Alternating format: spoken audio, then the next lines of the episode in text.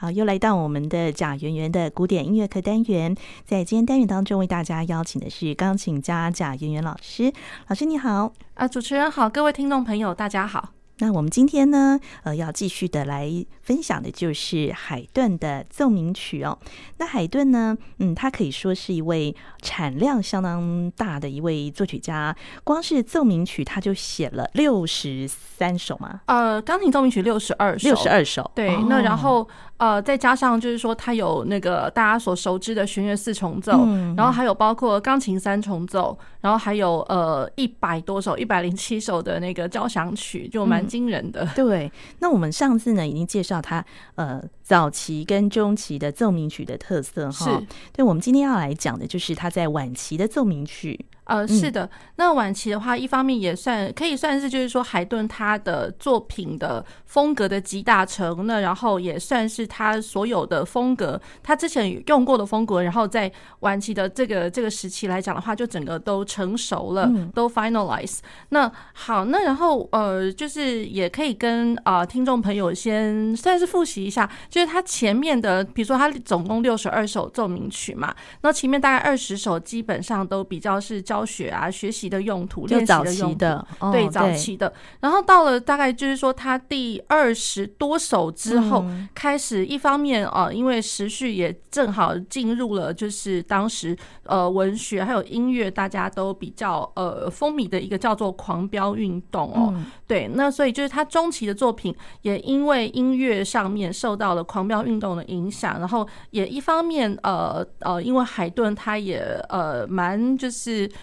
重阳那个呃 CPE Bach 他的呃键盘作品，然后正好 CPE Bach 他的作品里面也是有一些就是呃蛮具有那个狂飙性格、狂狂飙运动的一个一个音乐的风格哦。嗯，好，那所以在海顿的这个中期的作品里面，就开始会看到第一个就是。呃，他开始加加进了强弱记号的这个写法、嗯嗯、，forte piano，甚至有的时候会有两个 forte 之类的。哦、那然后再过来小调，这个是非常明显的。他有一些作品是写成了小调。嗯、好，那然后再过来就是说，在他的作品里面。可能会有加入插入的，比如说是像卡顿扎之类的，嗯，华彩华彩的，而且是就一大段。哦、所以我们所熟知的那个华彩的那个乐段哦，并不是说只有在那个钢琴协奏曲里面才会出现的一个产物。其实，在早最早早先，比如说海顿的钢琴奏鸣曲里面就已经有这样子的一个写法。嗯，对。好，那然后再过来，可能会有一些呃，比如说突如其来的，就正好停在一个和弦上面。嗯、也就是说，当我的情感张力一路走走。走走走到一个呃，也不是说走不下去，可能就正好走到一个临界点，通，然后就突然来了一个减七和弦，或者说来了一个哇，一个不协和的和弦，然后正好在一个重拍上面，对，然后就停了一阵子。然后再重新开始，对，这也是其中的一个。然后再过来就是说，因为呃，就是从古典时期、古典乐派开始以来哦，就是因为人们或者说作曲家们，他大家就觉得说，哎，我们的音乐应该是要反映就是自然我们平常人的生活，然后可能就是呃比较走向一个规律形式，然后简单自然。好，那既然简单自然的话，就已经呃摒也不是说摒弃了，就大概比较不太去用。以前巴洛克时期的一个严呃复杂的严肃的对位，嗯、那可是到了海顿中期的这个呃奏鸣曲之后，有时候就会发现，哎、欸，怎么好像又开始他又把那样子的一个写法给带回来了。在中期的时候，他又开始有那个对位的写法。呃，对，会有一些对位写法，嗯、当然不会说像以前这么样子的，就是严谨的对位，或者说制度非常的复杂。嗯、可是看得出来，哎、欸，这样的风格其实他没有不要，他还是又带回来了。对，那那所以在成熟时期哦，那呃当。当然，第一个可以显而易见，就是说这些风格都还在，嗯，对。然后再过来就是说，我的奏鸣曲式，然后包括就是奏鸣曲这个形式，这个这个形体哦，就是更加的明确、明确、清晰。而且就是说，在这个既有的架构里面，然后海顿甚至把这个篇幅都整个拉长了，嗯。所以很明显的就是说，在在他成熟时期的奏鸣曲哦，它的 size 来讲，呃，还有在他的那个音响，呃，就是键盘的音响上面，因为当时。呃，古钢琴其实开始慢慢慢慢比较流通一些了。嗯，对，就比较不再是就是说大家都常用一呃一直在用键呃大键琴了。琴对，所以那种声响上面也都比较丰富了，嗯、丰厚一点。所以就是在成熟时期可以看得到这些呃比较呃明确的一个现象这样子。嗯、所以他那个时候他还是在担任这个匈牙利的。呃，一个宫廷乐长嘛，呃，在，中期的时候，成熟期的这个时候，呃，成呃成熟时期的时候，他后来他也呃最最后其实没有再担任了啦。哦，对对对，他离开了，然后他短暂的到英国去，呃，英国去，然后又回来担任了一下之后，再来又没有了。对，嗯，是，嗯哼，对，所以在他晚期的这个钢琴奏鸣曲啊，大概是大概从编号。呃，就是他晚期来讲的话，应该是他的，因为总共六十二首嘛，嗯、就六十二首的最后那十二首哦，最后十二首，最后十二首哦，对，是对，那我们今天呢就要来讲哦，呃，在他晚期的作品哦，所以这个十二首也是，比方说我们现在如果是要呃音乐会要谈海顿的作品，也是经常会被大家。呃，经常会听得到，然后甚至就是说，比如说在一般呃，其实从小小小孩开始的那个比赛场合，就一直都会听得到了。哦，就他呃中期跟成熟时期的作品这样子，是不是作曲家他到晚期的作品，通常都是在他的这个作曲生涯里面代表是最重要的作品啊？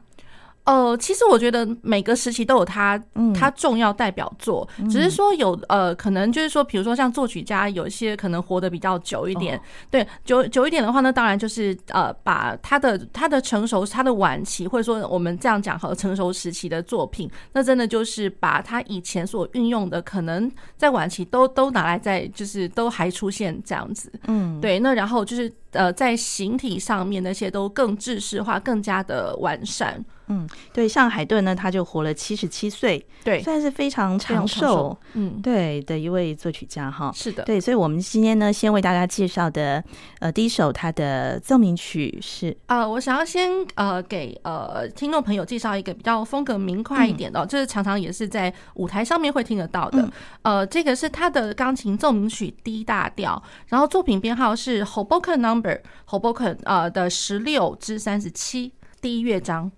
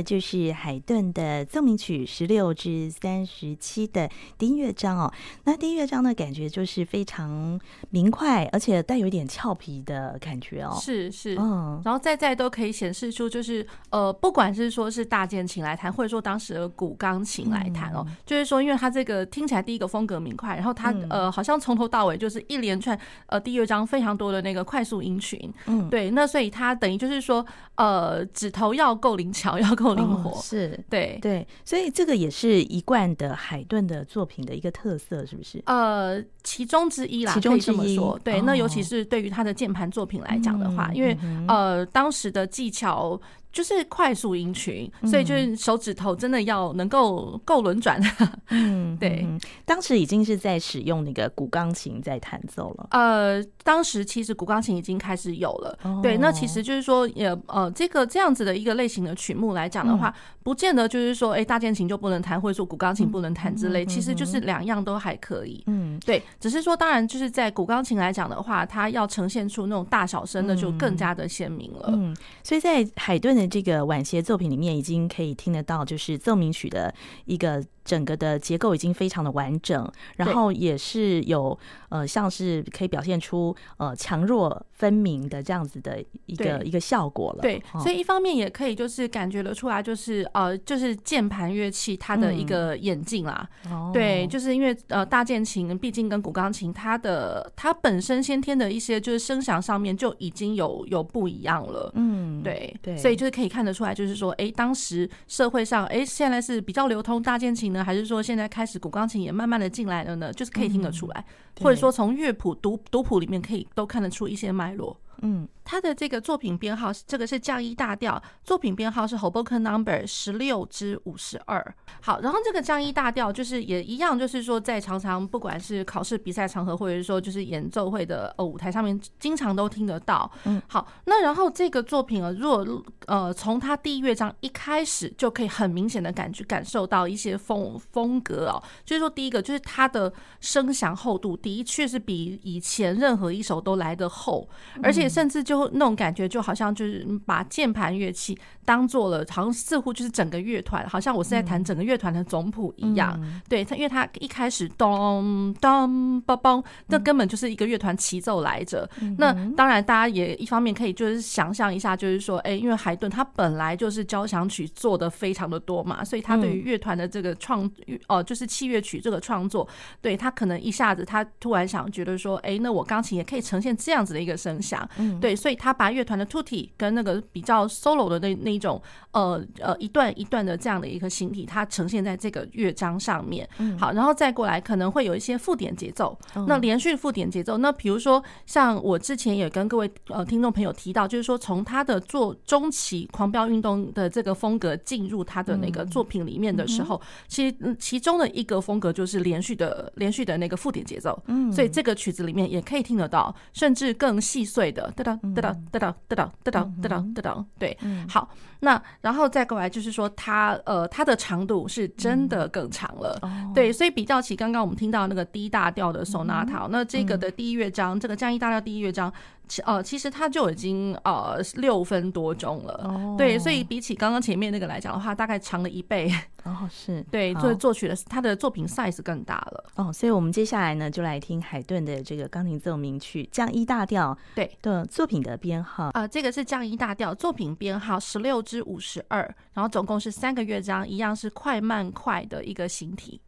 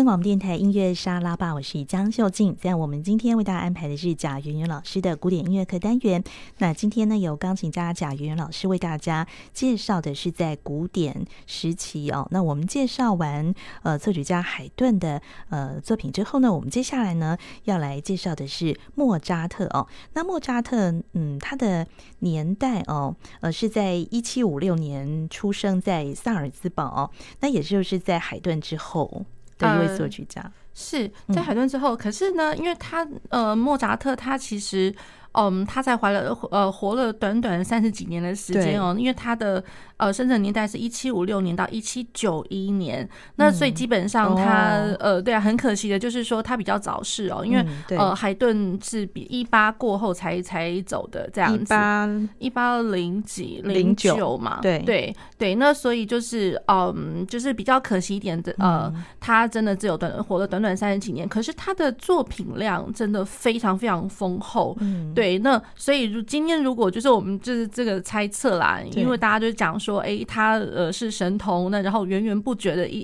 呃灵感然后信手拈来那种感觉。好，那如果说他变活得再久一点的话，那真的是呃不可想象哦，他的作品量一定相当相当相当的多。对，是，对，所以我们今天呢要从呃莫扎特的也是奏鸣曲开始讲起嘛。呃，其实我大概想要就是。呃，很简单的就是讲一下莫扎特这样子，嗯嗯、那就是我可能会先从他的器乐曲，嗯、就是跟钢琴有关的器乐曲，还有呃的，就是大家会常常听到的一些器乐曲来下手。嗯、那钢琴奏鸣曲的话，我可能再放个下一次这样子，嗯、因为他的他的作品量也非常丰厚，所以呃，像钢琴奏鸣曲的话，那可能从头到尾也大概可以看得到他一生之中他的创作，他的一些风格上的一些不一样这样子。好，那呃，莫扎特的哦，他其实大家所熟知的嘛，就是说他一开始就是因为他家里他爸爸是小提琴家，嗯，然后也是一个作曲家，对，那然后可能大家更呃，可能有所不知，就是说他爸爸其实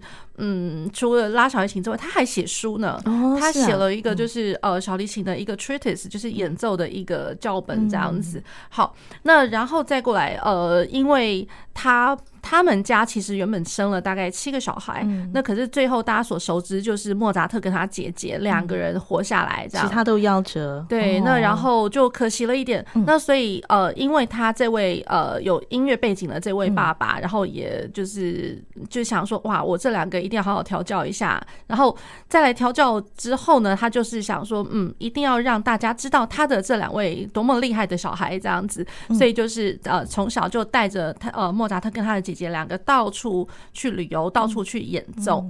对，那当然就是大家就会非常的惊讶，说哇，这么小的小孩子就是就这么的这么的杰出这样，而且就是也比较难得，就是说呃，像他们从小的这样子的一个旅游哦，他们真的是哪里都去耶。嗯，他们等于就是说从呃他们呃一开始出生的呃是在呃他们家里在萨尔斯堡嘛，对，然后再过来他们出去的，比如说他们有到巴黎，嗯，有到伦敦，嗯、然后也有到维也纳，就是他们一样是奥地利啊维也纳，然后再来就是。是呃，也有到意大利去，那甚至就是意大利的话，呃，就是他们除了。就是旅行的演出之外，他们不是只有去那一次而已。然后莫扎特之后他自己可能又又连呃，就是连续的好几次这样子。好，那所以比如说那个年份来讲的话，他们嗯到维也纳时间就已经一七六七到六八年，那意大利的这个时间是一七七零到七二，而且呃，就是我们历史上面可以考考可考的，就是说他其实是一七七零七一七七二，不是说连续的一直待在那边，可是他是一直就是回回返到那个地。地方去，对。对，所以就是说，呃，久而久之哦，就是在莫扎特的作品里面，嗯、其实可以看得到一些东西，嗯，就是说，呃，因为他有到巴黎跟伦敦，对，所以多多少少有的时候会觉得一些除了他的音乐上的一个自然清新感觉之外，嗯、也会多了一些些，就是因为这是大城市，受了他们的影响，对，嗯、国际大都会，所以多多少少一些时尚的那种感觉，嗯，好，那然后再来就是呃，他在维也纳，然后维也纳就是他一方面也可以感受得到，比如说呃，奥地利或者是说像德国这边的音乐上的风格，有的时候会有一些比较呃浓度，或者说一些戏剧上的张力，声部上的浓度或张力这样子。对，所以可以感觉觉得到他的音乐里面也会有一些这些东西。那可是大家最最最最熟知的，就是因为他常常会回返到意大利去。那所以了，他意大利，大家第一个一定会联想到是什么？就意大利的美声唱法，歌剧里面的美声唱唱法。对对，所以就是在莫扎特的音乐里面，绝对就是不要忘记了，他绝对是歌唱的。管他写成是怎么样的节奏或者什么的，他不管是长的乐句、短的乐句，通通都要唱唱唱。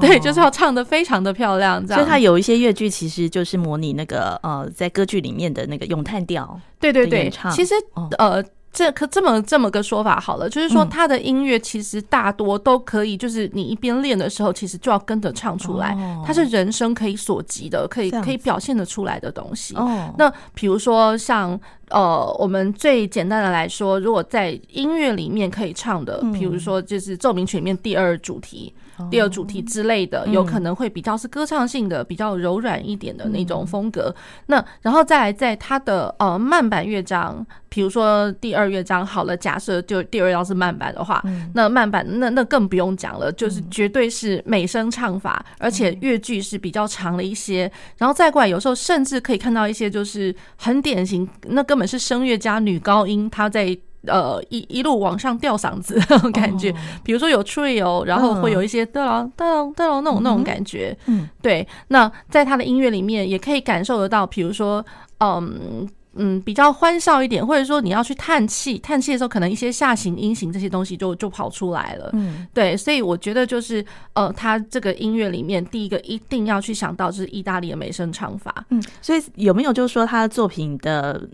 分歧从什么时候开始会受到意大利的歌剧的影响？呃，这样吗？其实我这么说，就是因为他其实一七七零年，对对于他这个来讲的话，其实也还算，就是他的人生之中一直都有这样子的一个风格。哦，那不见得就是说他在早期的作品就听不到。哦，对，只是说我会觉得，就是他的在成熟一点的作品的时候，他这样子的一个嗯风格是越来越鲜明的。对，越来越鲜明。他的旅行演奏是从从小六岁。岁就已经开始了，对，对，所以就是在欧洲来来回回，来来回回，好多个不同的国家，对，哦，原来如此哈，对，对，那我们今天呢要呃介绍的莫扎特的一首作品，好，莫扎特的作品，我第一个我先给各位听的是他的一个在年少时期哦，就是在大概十六七岁的时候创作的一个东西，叫做呃西游曲。呃，F 大调，这个他的作品编号是 K 一三八，所以老实讲，这个就是他很早期的一个作品哦。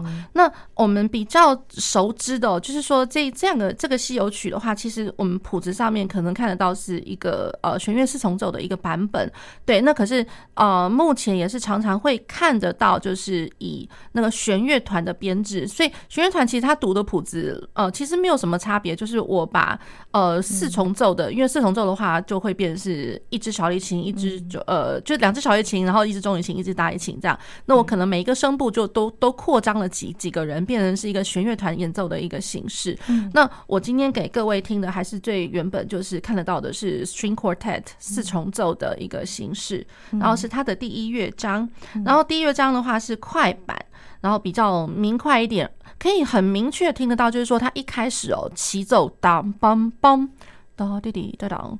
当梆梆哒滴哒哒哒，所以大小声强弱就一开始就显而易见，对。然后一开始的这样子的一个强弱分别也。哦，我们可以想象，就是说，其实乐团的编制也是这样子，多一点的人去拉同样齐奏的东西，少一点人去拉齐奏，这个就很明显的一个乐团的一个方向。好，那然后再过来，呃，在第五小节之后啊，就会听得到，呃，上面上声部非常非常歌唱，哒滴哒哒哒，然后下面的低音声部的那个旋乐会听得到，哒哒哒哒哒哒哒哒，连续的那个哒哒哒的八分音符，跑动的八分音符。那如果各位听众。众朋友还有那么一点点就是呃印象的话，我们之前有讲过，就是那那个 Mannheim 的乐派曼海 Mannheim School，那在 Mannheim 这个地方乐团就是蛮呃活动蛮兴盛的。那然后作曲家写给这乐团，然后久而久之就会发现，就是说，哎，怎么器乐曲里面常常会有这些跑动的声音，哒哒哒哒哒哒，或是哒哒哒哒哒哒，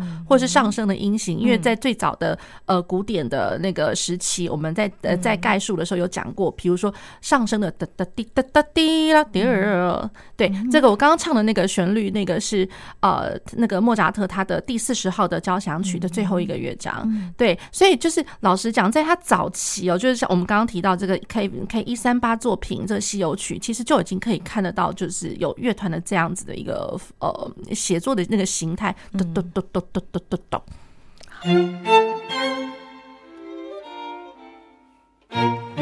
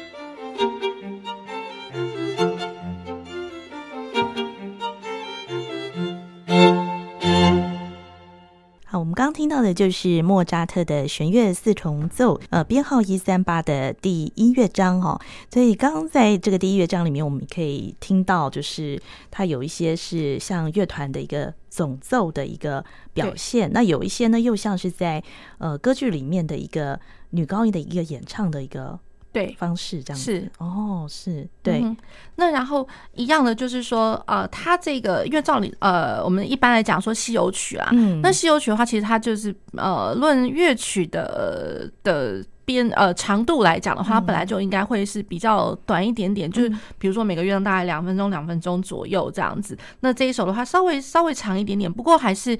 听得出来，还是一个一个比较精致明快的一个一个风格。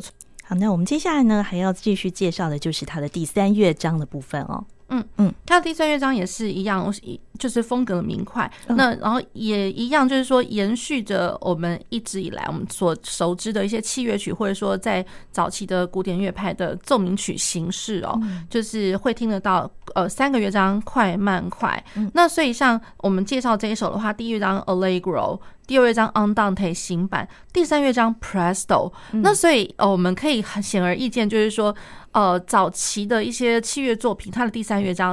呃，要不就是跟第一乐章差不多快啦，那要不然就是说，可能再稍微动动感一点，呃，那有的时候可能会看到它的那个，嗯，就是它的那个速度术语上面可能会写一个 con molto，或者说 Allegro assai。然后或者说 Presto 这样的意思就是有点就是说，哎，希望你再快一点，再快一点，快一点好一点这样子。对对，所以来讲的话，就是第三乐章是更更加的开朗、嗯愉悦的那种感觉。好，那我们今天呢为大家介绍的就是莫扎特的作品。那我们在下一次节目当中呢，还会继续邀请贾云老师为大家介绍莫扎特的其他的作品。谢谢，谢谢主持人，谢谢各位听众朋友。